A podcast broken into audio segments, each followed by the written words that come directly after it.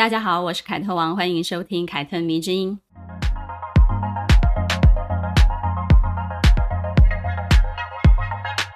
不知道大家是怎么看待女明星的婚姻或者是他们的感情状态呢？是不是很热衷于看媒体上面的娱乐新闻或八卦呢？我是，我以前小时候真的很喜欢看娱乐版哦，尤其是那什么大城报啊、苹果日报。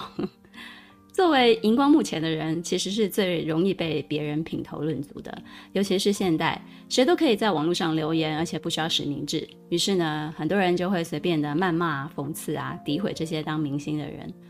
无论男女啊，尤其是当他们在私领域里面不符合普世的社会道德规范的时候呢，尤其是会被黑得很惨。这些舆论呢，已经成为一个明星艺人被外在衡量的一个标准了。大众们呢，会用很高的道德标准来要求明星艺人的私生活。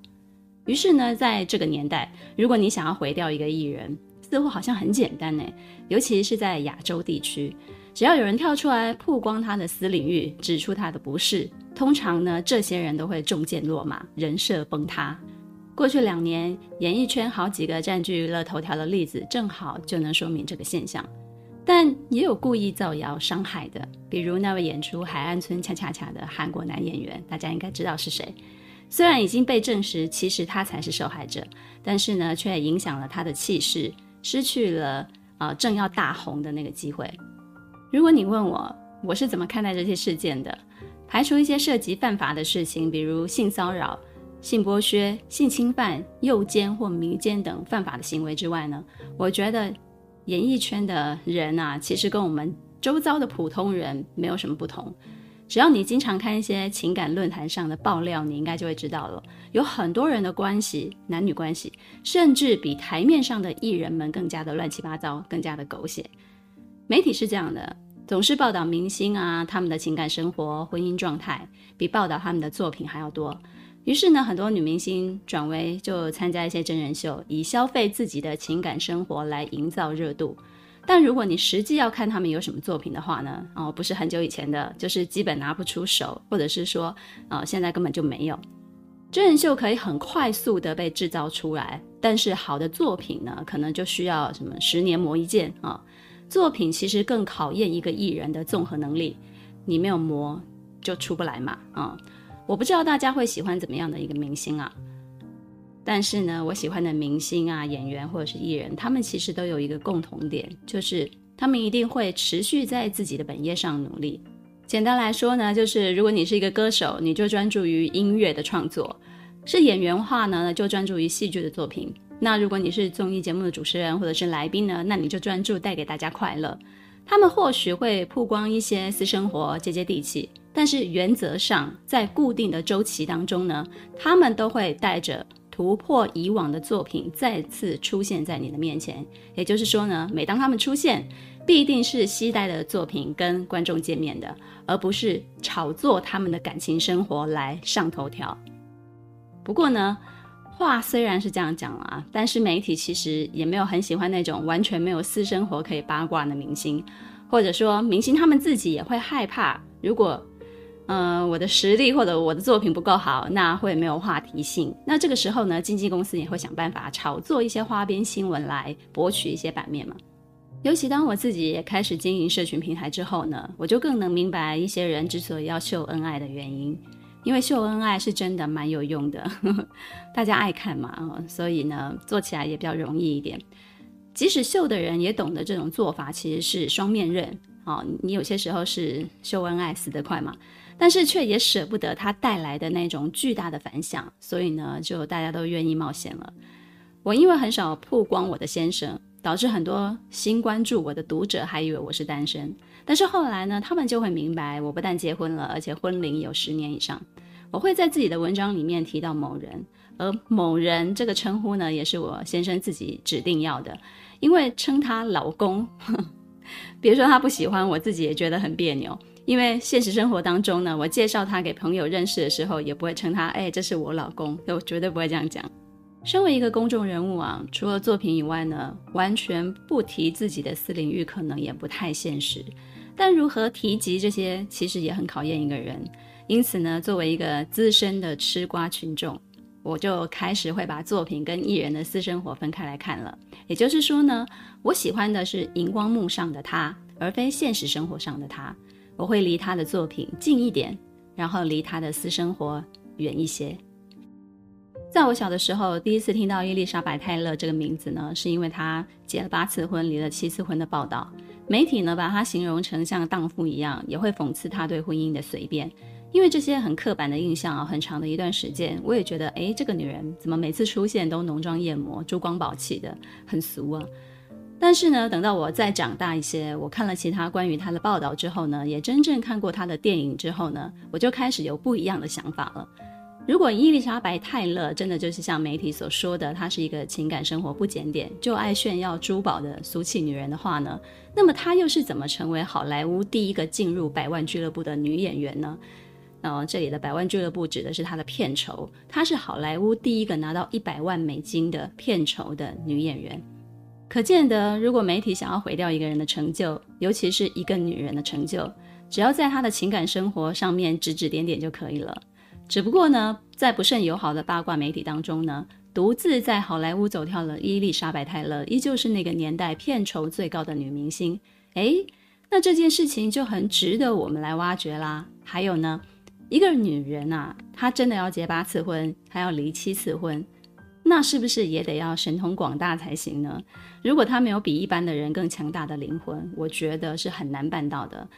光是被媒体吐槽、被粉丝骂，他就足以崩溃了。所以呢，我们今天就要来聊聊这位好莱坞的大女主伊丽莎白·泰勒的故事。一九三二年二月二十七号，伊丽莎白·泰勒出生于英国伦敦，是一个双鱼座的女孩。泰勒的原生家庭非常的富裕，他的父亲呢拥有苏格兰跟爱尔兰的血统，在伦敦经营一家画廊，也同时是一名成功的艺术商人。而他的母亲呢，是一个舞台剧的演员，拥有德国的血统。泰勒从小就展现表演的天赋，三岁的时候就开始学习芭蕾舞，并且学习骑马。因为他的长相非常的可爱，非常的伶俐，再加上又喜欢表演，于是他妈妈就希望他可以进入演艺圈，成为童星。一九三九年，因为战争的关系，泰勒全家为了躲避战争，就从英国辗转到了美国定居。一直很想要让泰勒成为童星的妈妈呢，她就托了她父亲私人的关系啊，为他争取了每分钟出生一个孩子这一部电影的演出机会。那个时候泰勒只有十岁，于是呢，因为演出了这一部电影，所以就正式的踏入了演艺圈了。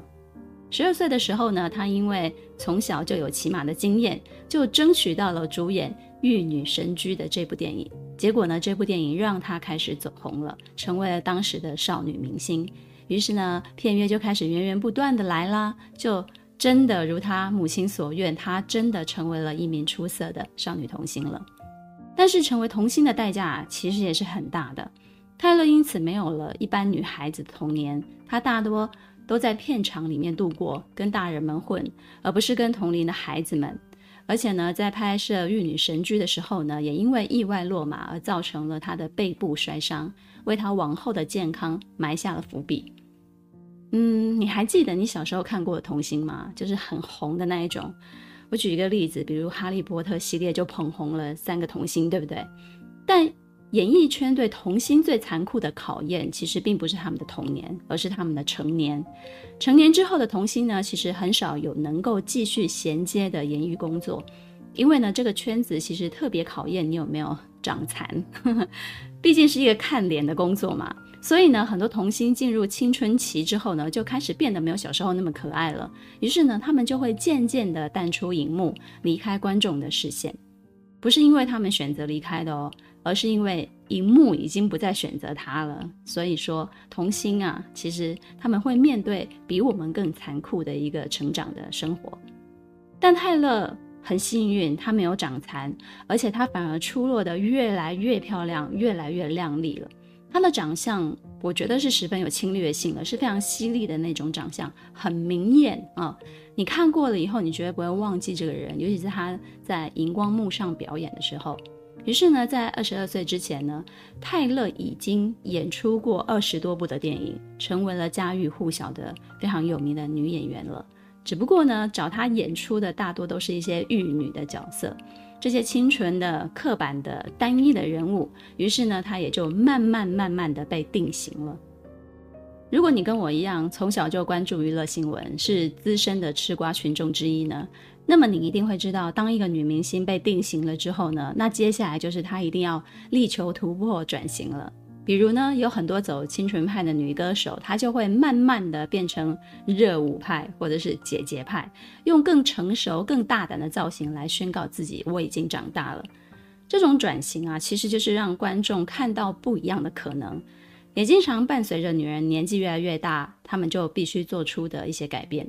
那泰勒也是。他开始就寻找更多的发展机会、演出机会，哦，可以展现他的演技的，哦，我不要再演清纯的玉女的这种角色。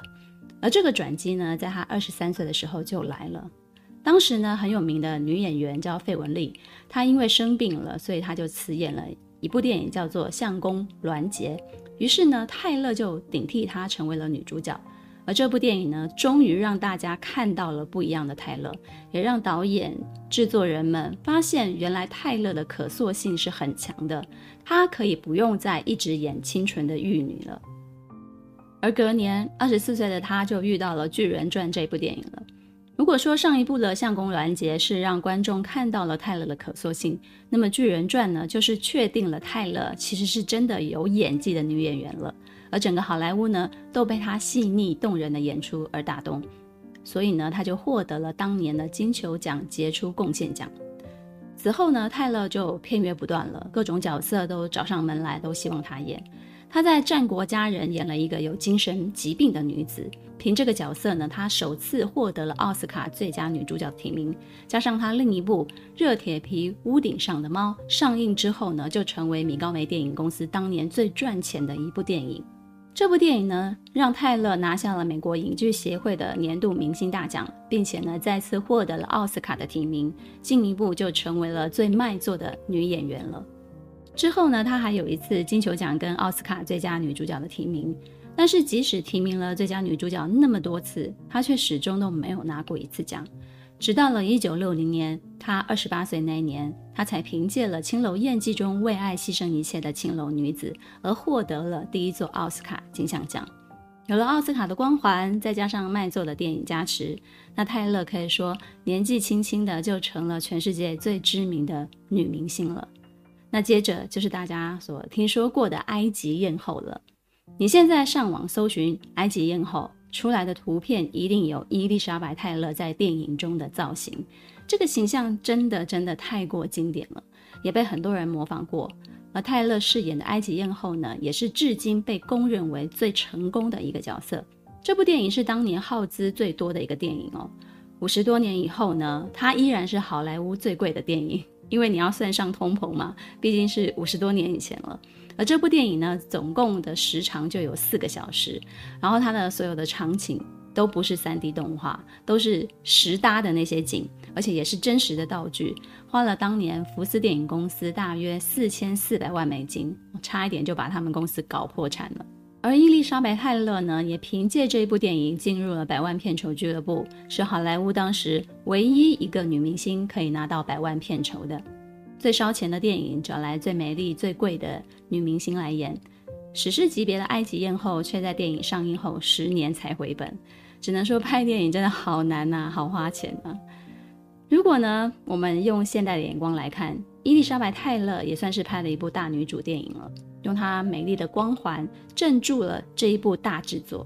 但是呢，她却不满足，只当一个美丽的女人。我觉得这也是女明星的一种欲望跟野心吧。他们就想要塑造自己成为不同的角色，而不是只有美丽的花瓶。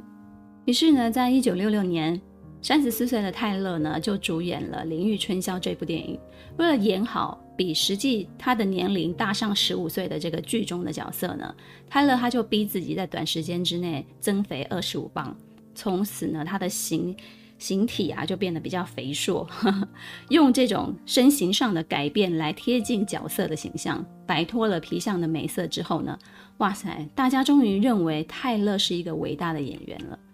她以此片就荣获了奥斯卡最佳女主角，也得到了英国学院奖最佳女主角奖。后来呢，你可以看到很多的好莱坞女明星啊，为了展现演技，其实都会使用这一招，就是增肥啊。毁容啊，把她自己打扮得不那么漂亮，就是在荧光幕前找一个不是美女的角色来演，这样子的一个很反差的一个诠释呢，其实就会让大家更着重在她的演技上面。这一个先例呢，嗯，可以说是伊丽莎白泰勒所开启的。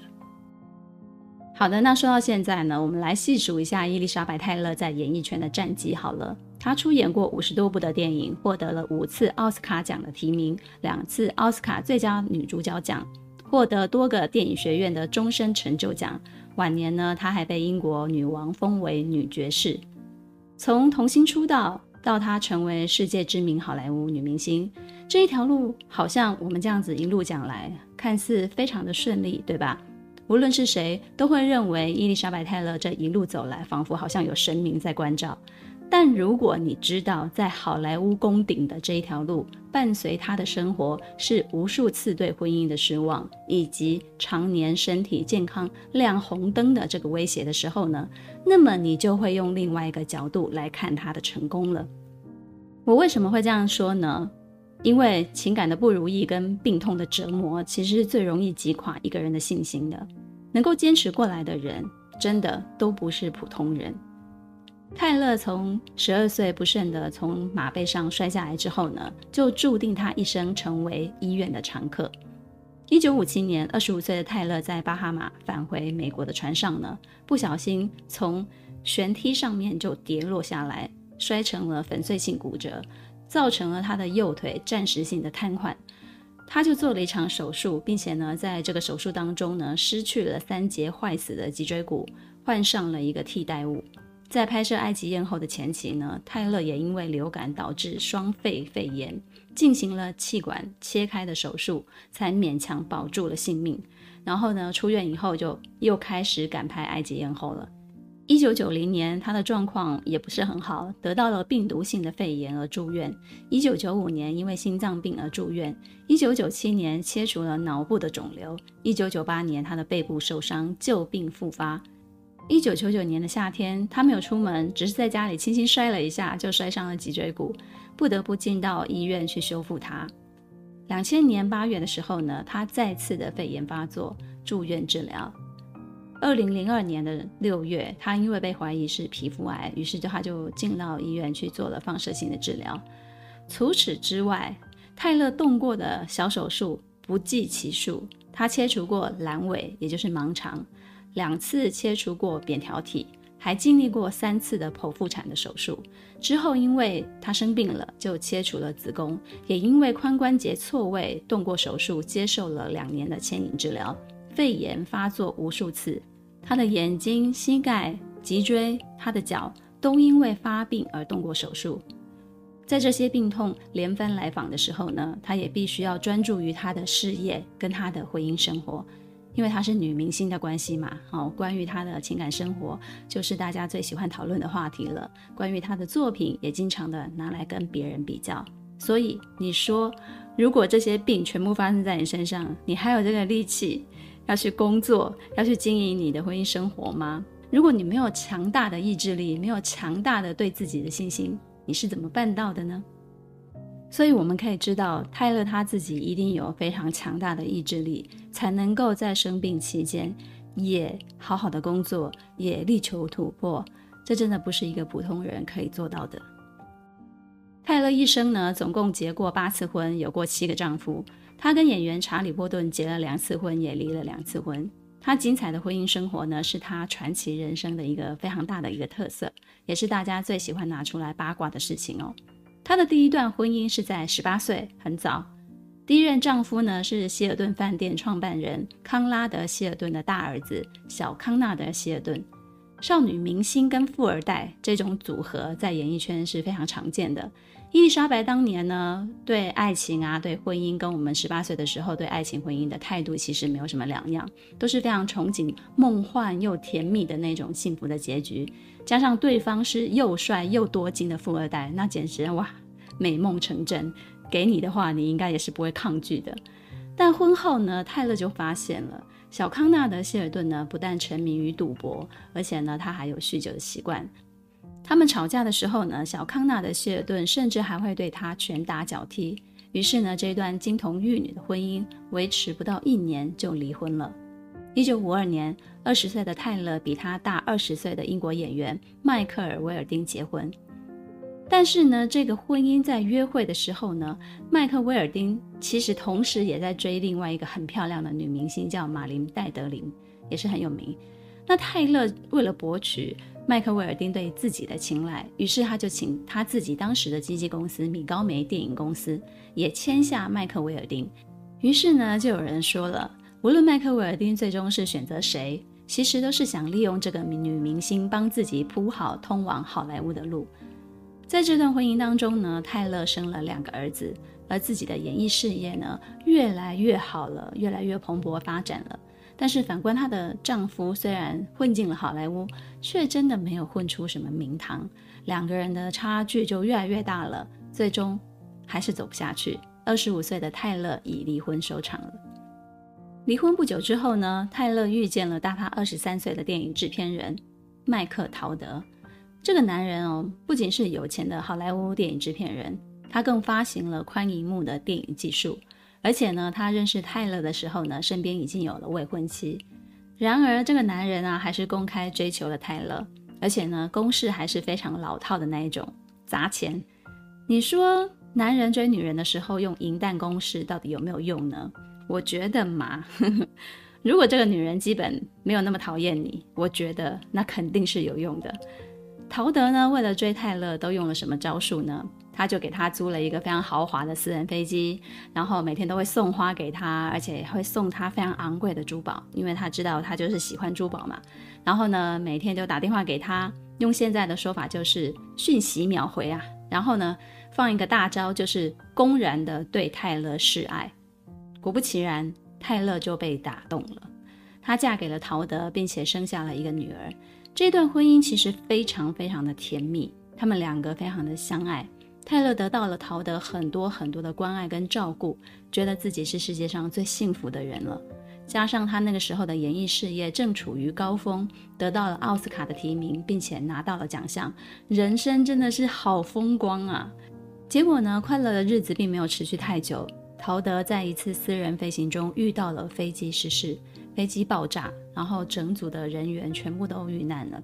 泰勒顿时就成了寡妇，而这段婚姻呢，也成为他唯一没有离婚的婚姻。失去陶德之后呢，陶德生前的好友一位歌手叫做艾迪·费舍尔的，跟他的老婆叫做黛比·雷诺的，就一起来安慰泰勒。结果呢，因为走得太亲近了，艾迪跟泰勒竟然就恋爱了。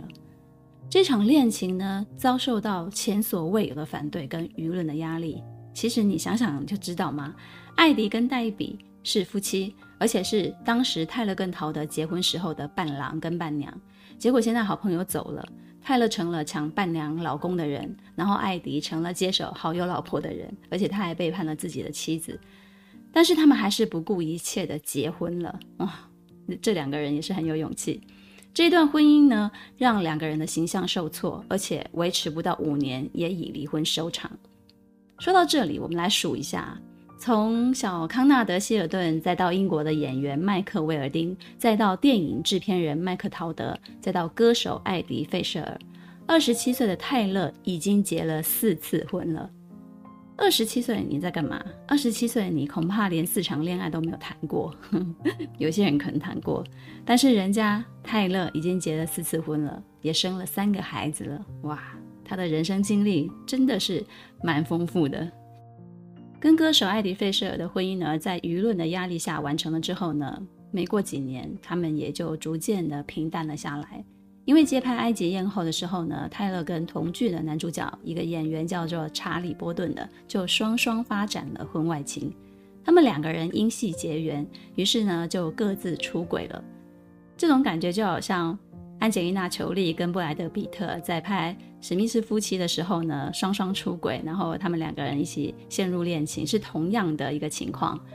那这个桃色新闻呢，也导致美国议员跟梵蒂冈都公然跳出来指责他们，但是泰勒跟查理波顿却没有管媒体的谴责，他们就各自离婚，然后结婚了。其实安吉丽娜·裘丽跟布莱德·彼特也是啊，只不过他们当时没有那么严重的哦，什么美国议员跟梵蒂冈都公开跳出来指责他们，他们可能就是也是被粉丝各自的粉丝骂这样子而已。自此呢，泰勒跟查理·波顿就成了好莱坞，甚至是全世界最知名的夫妻。他们非常非常的高调，而且他们极度的奢华，而且他们把生活过得多彩多姿，惹得狗仔队天天都追着他们跑。而且呢，他们夫妻两个人也没有排斥合作，他们总共就合作了十一部的电影，其中呢，《淋浴春宵》还把泰勒送上了奥斯卡影后的宝座。可见得呢，在这一段婚姻当中呢，泰勒也是很幸福的。波顿呢，也成了全美身价最高的演员之一。于是夫妻两个人就开启了超强吸金大法，并且投资了房产啊、艺术啊这些东西。所有泰勒拥有的最昂贵的珠宝，也是这个时期买的。他不但自己会买，波顿也会大手笔的送他珠宝。泰勒收藏的珠宝啊，非常非常的多，他可以说是爱珠宝成痴了。他个人的收藏呢，就足以开一个展览，而且呢还有剩。反正他就是拥有非常多的珠宝就是了。这一段婚姻呢，维持最久，总共就有十年。十年之后呢，他们又因为两个人的脾气其实都还蛮不好的。波顿还有过几次外遇，于是他们就离婚了。但是隔年又旧情复燃了，于是他们又再次结婚，但是最终也只撑了一年不到，他就离婚了。说到这里，是不是有一种好莱坞明星结婚跟离婚都好容易的一个错觉呢？还记得我说的吗？离这个人的作品近一点，离他的生活远一些。一九七六年，泰勒邂逅了曾经担任美国海军部长的政客。约翰华纳，他后来呢参选了美国维吉尼亚州的众议员，并且成功当选了，让泰勒除了演员的身份之外呢，又多了一个议员夫人的身份，并且呢在此前的选举呢，他到处就会约翰华纳拉票，所以呢他才会成功当选嘛。这个时候泰勒已经四十六岁了，进入了第七段的婚姻。六年之后呢，这一段婚姻又再次的走到了尽头。五十二岁离婚的泰勒事业走了下坡，为了戒掉酗酒的习惯呢，他就走进了戒酒中心，并且在戒酒中心就认识了他第八任的丈夫，一个非常普通的建筑工人拉里·福腾斯基。他们同居了一段时间，拉里在泰勒染上肺炎的时候呢，就非常用心的照顾他，终于让他动了想要结婚的一个念头。嗯，我们在这里插播一个娱乐新闻好了。伊丽莎白·泰勒跟 Michael Jackson 是非常好的一个忘年的朋友。我不晓得大家知不知道，他们的感情真的非常好，因为两个人呢都有当童星时期那种不为人知的寂寞跟孤独，所以呢，他们认识了之后呢，就很迅速的成为了好友了。在泰勒的鼓励之下呢，Michael 才建造了梦幻庄园，离开他自己的父母，独自去生活。Michael 就非常非常的感谢泰勒，并且在庄园的房间里面呢，就选定了一间房间，漆成了紫罗兰的颜色，命名为伊丽莎白泰勒套房。之所以是紫罗兰的颜色，是因为泰勒的眼珠的颜色有一点点紫罗兰的颜色。当年呢，Michael 深陷娈童案的时候呢，泰勒也是第一个跳出来站出来，以他演艺圈大姐大的这个地位挂保证，说 Michael 绝对不是这样的一个人，并且呢，在 Michael 的专访中呢，泰勒也曾以非常好朋友的身份出现接受访问。所以第八次结婚的时候呢，他的地点就选择了在 Michael 的梦幻庄园举行了，而且 Michael 非常的豪气，以好友的身份不但借出了场所，并且出资帮他筹备，而且呢邀请了美国各界的名流来共襄盛举。泰勒把结婚照高价独家卖给了杂志社，并且把这个钱捐赠给了自己成立的艾滋病基金会。但是呢，这场盛大的婚礼呢，却也在五年之后画下了句点。之后，伊丽莎白·泰勒就再也没有结婚了，一直到她去世。有人就曾经问过她：“你为什么一定要结婚呢？”她是这样回答的：“她说，只要我喜欢这个男人，我就会想要跟他结婚。我觉得这句话听起来很像，感觉伊丽莎白有点恋爱脑哦。但是其实你要去想想看，她之所以能够嗯大胆的说出这句话，他一定是对自己是非常有自信的。而且重点是，这些男人竟然都会娶她啊，对吧？当你还在偷偷的看如何让男人娶你的文章或者是影片分析的时候呢，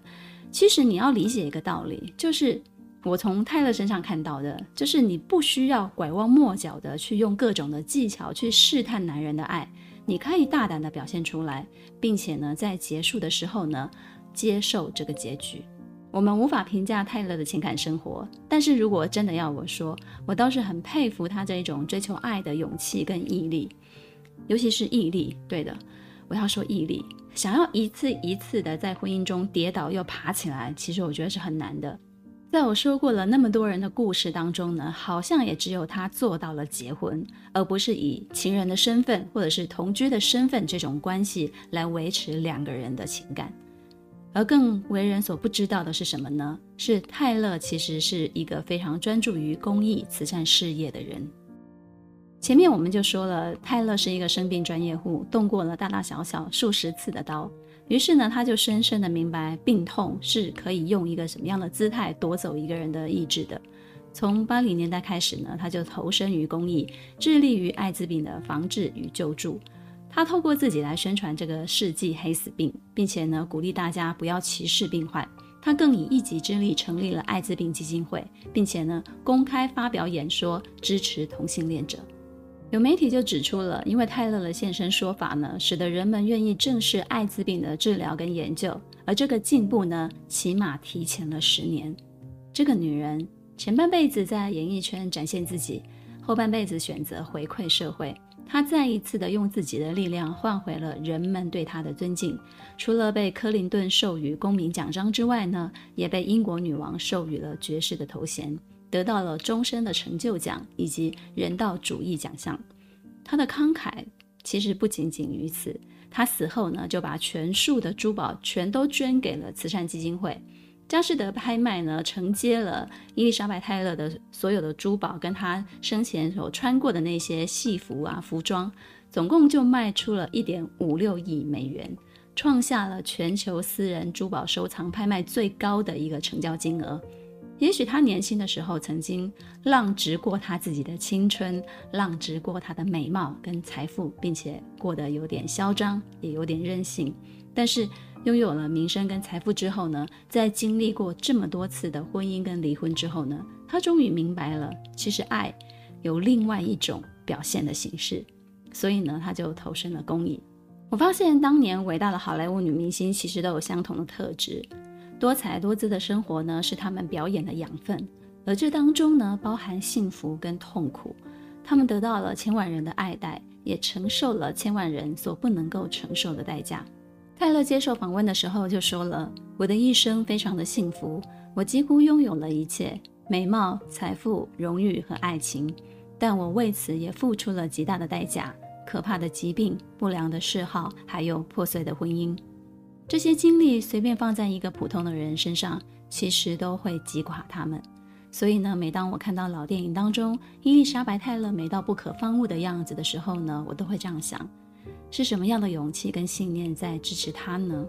因为有这样的勇气跟信念，所以她在荧幕上才能够这么的耀眼啊。所以说啊，无论如何，这个女人都是注定要拥有姓名的，都注定要留下传奇的。喜欢今天的故事吗？凯特迷之音，咱们下次见了。